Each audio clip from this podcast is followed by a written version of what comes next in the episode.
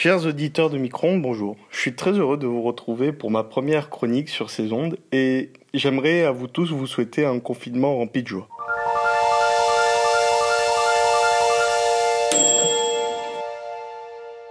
Moi j'ai un secret pour m'évader dans des temps difficiles comme ceux que nous vivons aujourd'hui. Le confinement. Je consomme beaucoup de fantaisie. J'ai donc décidé dans cette chronique de rendre hommage à un de ses plus grand représentant J.R.R. Tolkien.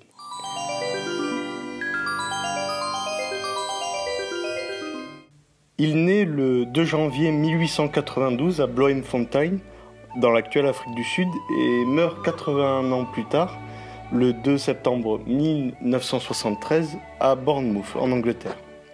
Cet auteur incroyable et prolifique a pas cessé euh, durant toute sa vie de produire des œuvres euh, plus cool les unes que les autres. Sa création principale, bien évidemment, c'est la Terre du Milieu, ses habitants, sa culture, son histoire, et même leur langue et des millions de choses autour de ça. J'aimerais avec vous aborder un point central et qui me fait beaucoup aimer cet auteur, c'est que il arrive à tirer du quotidien de l'extraordinaire. En fait, il y a quatre clés pour euh, voir ça sa famille, son travail universitaire, la religion et la nature.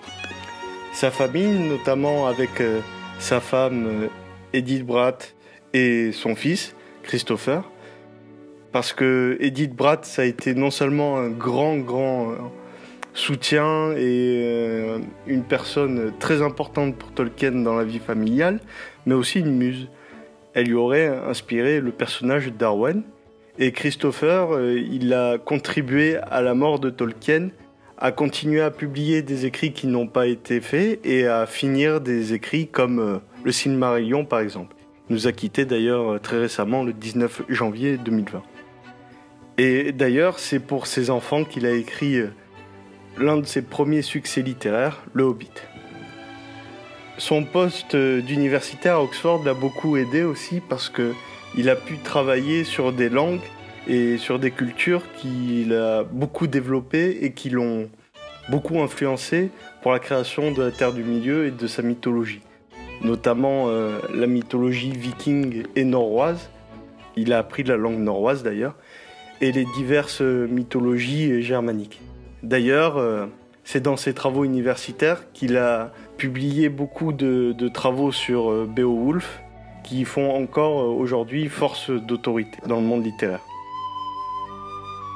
Pour lui, la religion aussi était très importante et on le remarque beaucoup dans ses œuvres et d'ailleurs euh, lui lui-même l'a dit dans des lettres publiées récemment qu'il fallait lire toutes ses œuvres et notamment Le Seigneur des Anneaux d'un point de vue très christique et il y a toujours, c'est vrai, une distinction entre le bien et le mal qui se rapproche beaucoup de la notion de bien et de mal qui est présentée dans la Bible. Enfin, c'est peut-être euh, ce qui est le plus moderne chez lui et ce qui l'a fait un peu revivre son héritage, c'est son côté très proche de la nature. En fait, euh, dans l'œuvre de la Terre du Milieu, dans toute la mythologie de la Terre du Milieu, la nature a toujours un rôle très important. D'abord dans le premier tome, c'est-à-dire la communauté de l'anneau, la rencontre euh, des quatre hobbits avec Tom Bombadil, qui est l'esprit de la forêt, et qui semble être euh, insensible au pouvoir de l'anneau, ce qui montre sa grande force et par métaphore la grande force de la forêt. Et ensuite, il y a la rencontre de Pipin et Merry dans Le Retour du Roi avec les Ents, les arbres géants qui sont doués de conscience et qui sont euh, d'ailleurs très humains, qui sont euh, anthropomorphisés et qui vont euh, aider Pipin et Merry à détruire les orques parce que les orques passent leur vie à détruire les arbres.